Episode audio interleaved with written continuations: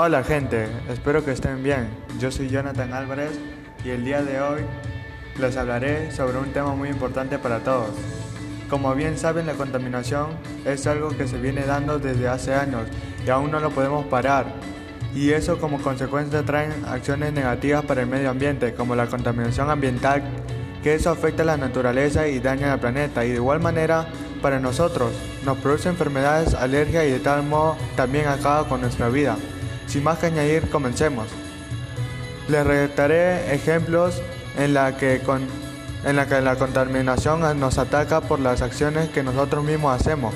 Observamos el gráfico donde nos dice lo siguiente, reporte de calidad del aire en el 2019 en Sudamérica y Caribe. Ahí podemos observar que Perú se encuentra liderando el top 1 donde más, más hay contaminación, con 23,3.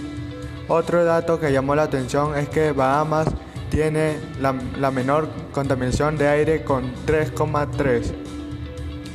Pasando a otro tema, ahora les redactaré los datos de una infografía sobre la contaminación del aire doméstico, donde nos dice que 3,8 millones de personas mueren prematuramente cada año por la contaminación del aire doméstico en el año 2016, donde podemos observar que el 18% de las personas mueren accidentes cardiovasculares, el 27% mueren de cardiopatía isquémicas, el 20% de enfermedades pulmonares, el 8% al cáncer al pulmón. Y el 27% de pulmonía.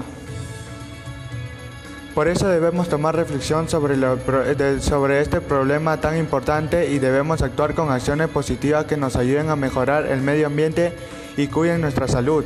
A continuación les daré a conocer unas acciones que nos permitan para, para la contaminación y ayudar a nuestra salud desde nuestros hogares.